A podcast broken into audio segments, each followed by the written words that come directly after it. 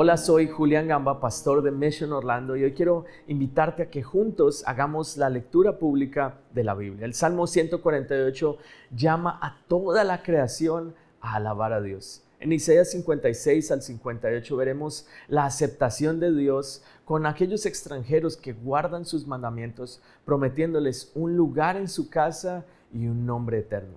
Terminamos Gálatas 5, que enfatiza la libertad que tenemos en Cristo y nos reta a vivir en el Espíritu. Sé que el Espíritu de Dios hoy hablará a tu vida a través de la lectura de hoy. Que Dios te bendiga. El libro de Salmos, capítulo 148. Alabado sea el Señor. Alaben al Señor desde los cielos. Alábenlo desde el firmamento. Alábenlo todos sus ángeles.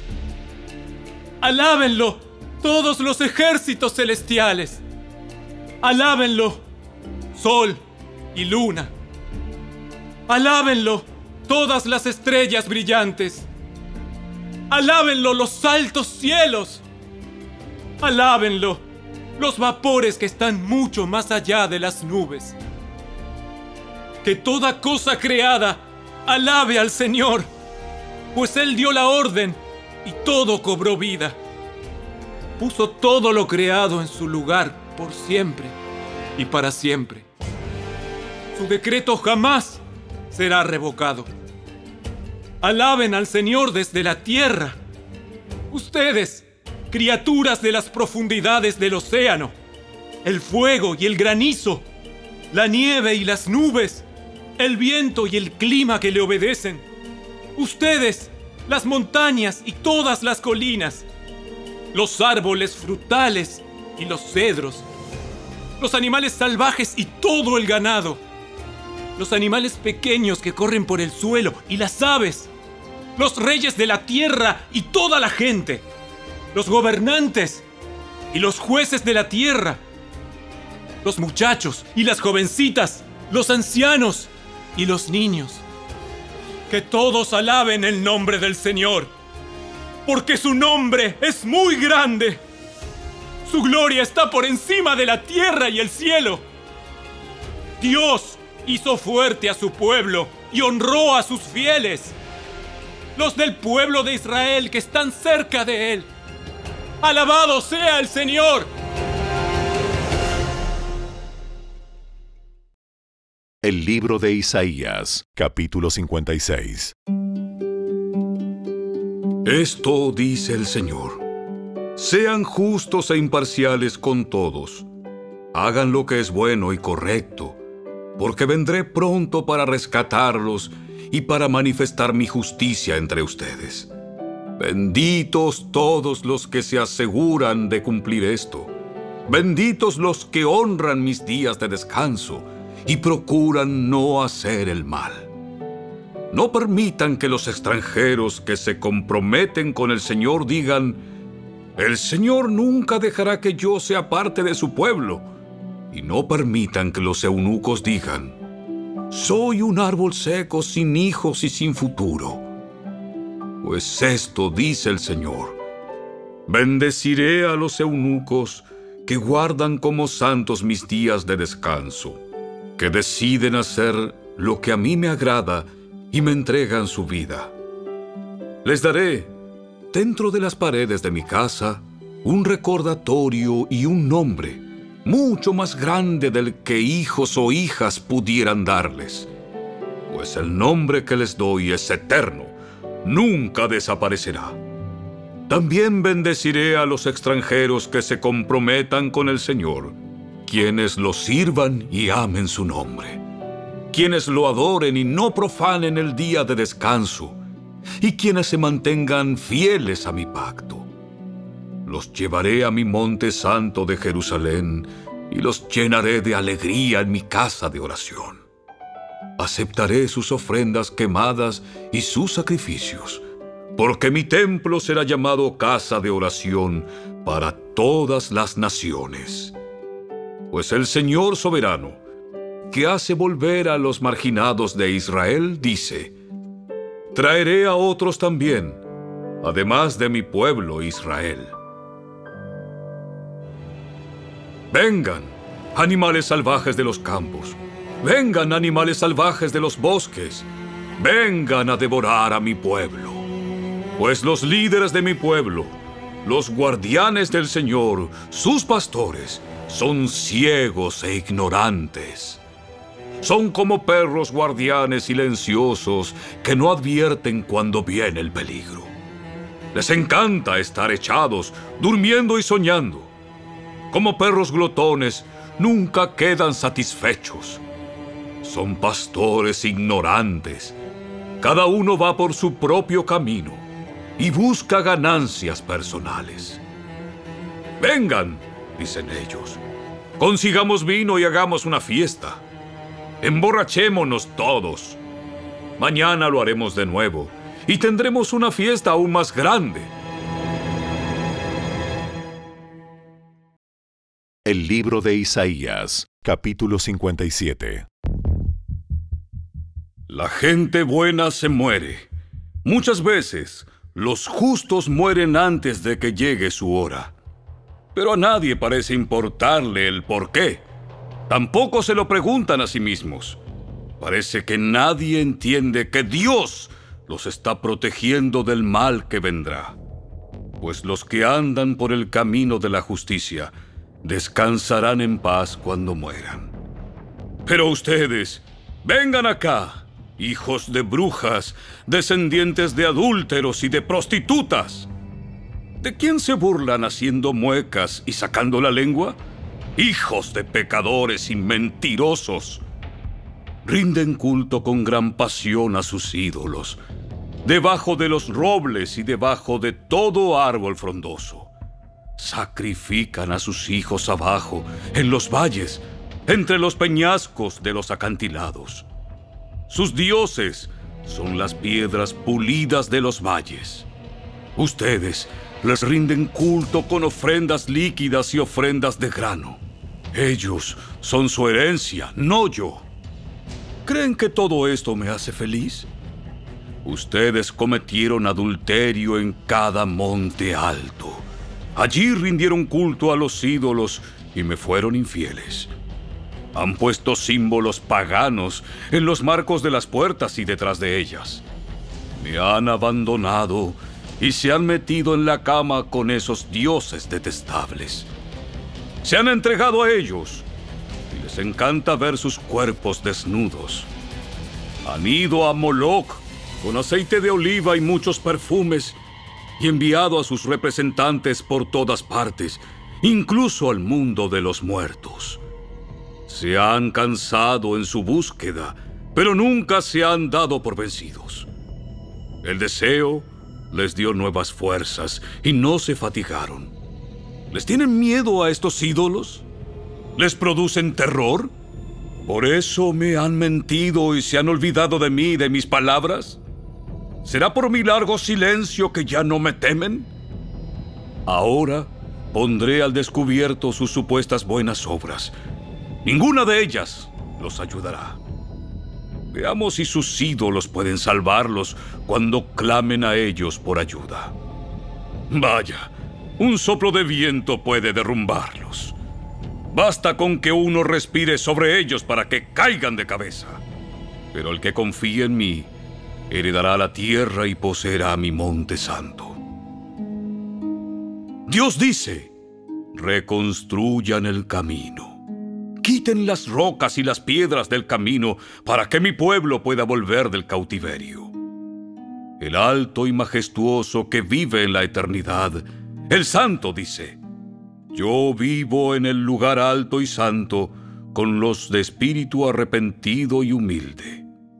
Restauro el espíritu destrozado del humilde y reavivo el valor de los que tienen un corazón arrepentido.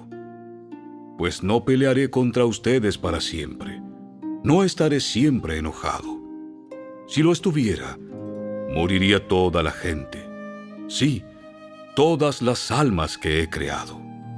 Estaba enojado, así que castigué a este pueblo tan avaro. Me aparté de ellos, pero continuaron por su propio terco camino. He visto lo que hacen, pero aún así los sanaré y los guiaré. Consolaré a los que se lamentan, llevando palabras de alabanza a sus labios. Que tengan paz abundante, tanto cerca como lejos, dice el Señor que los sana. Pero los que aún me rechazan son como el mar agitado, que nunca está tranquilo, sino que continuamente revuelve el lodo y la tierra. No hay paz para el perverso, dice mi Dios.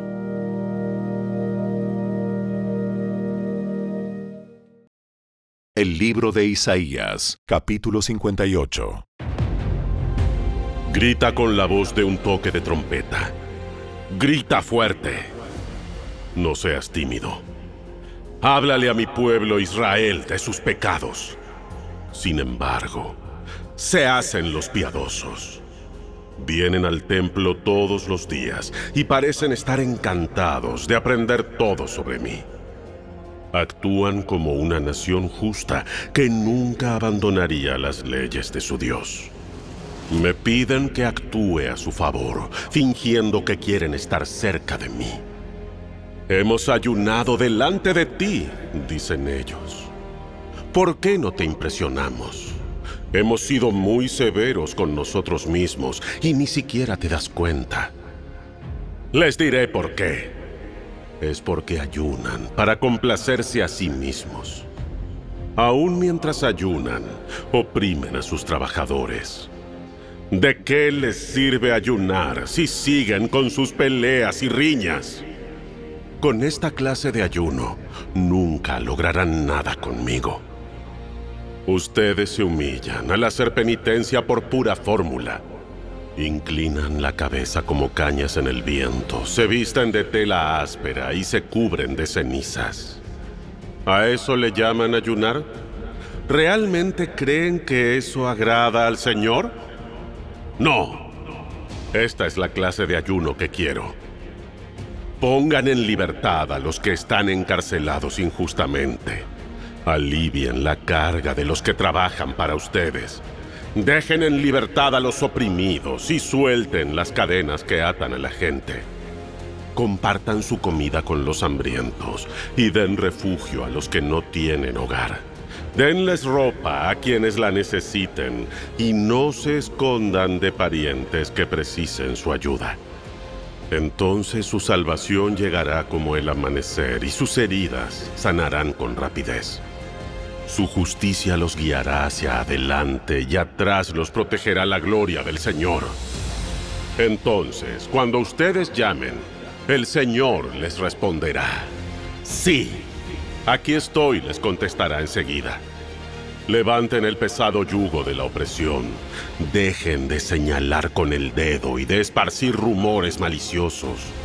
Alimenten a los hambrientos y ayuden a los que están en apuros. Entonces su luz resplandecerá desde la oscuridad, y la oscuridad que los rodea será tan radiante como el mediodía. El Señor los guiará continuamente, les dará agua cuando tengan sed y restaurará sus fuerzas. Serán como un huerto bien regado, como un manantial que nunca se seca. Algunos de ustedes reconstruirán las ruinas desoladas de sus ciudades. Entonces serán conocidos como reconstructores de muros y restauradores de casas. Guarden como santo el día de descanso. En ese día no se ocupen de sus propios intereses, sino disfruten del día de descanso y hablen del día con delicia, por ser el día santo del Señor. Honren el día de descanso en todo lo que hagan ese día. Y no sigan sus propios deseos ni hablen palabras inútiles. Entonces el Señor será su delicia yo les daré gran honor y los saciaré con la herencia que prometía su antepasado Jacob. Yo, el Señor, he hablado. La carta del apóstol Pablo a los Gálatas, capítulo 5.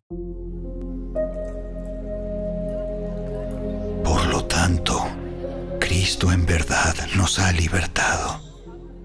Ahora asegúrense de permanecer libres y no se esclavicen de nuevo a la ley. Presten atención. Yo, Pablo, les digo lo siguiente. Si dependen de la circuncisión para hacerse justos ante Dios, entonces Cristo no les servirá de nada.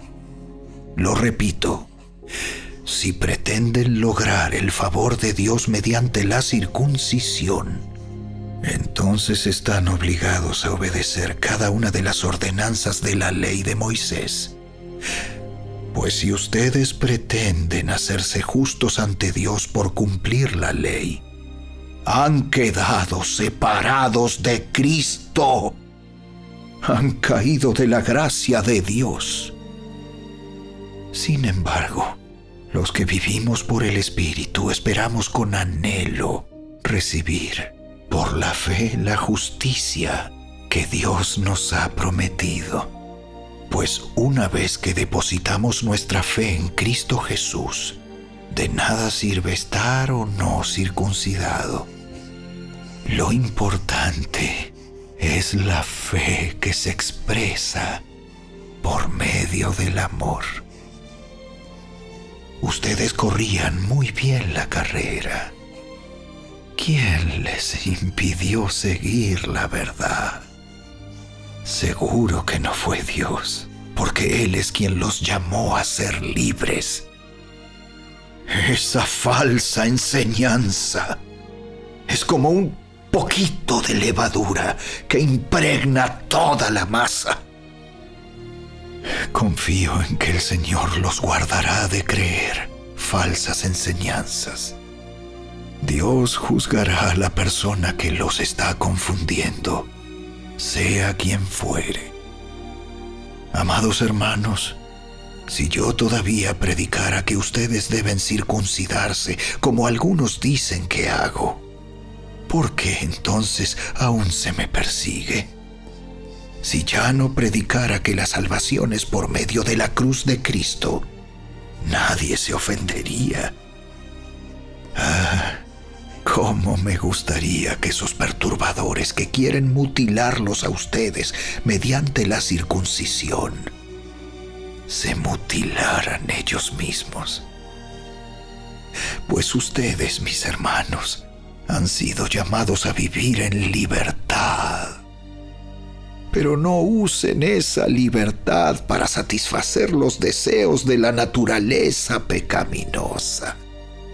Al contrario, usen la libertad para servirse unos a otros por amor. Pues toda la ley puede resumirse en un solo mandato ama a tu prójimo como a ti mismo.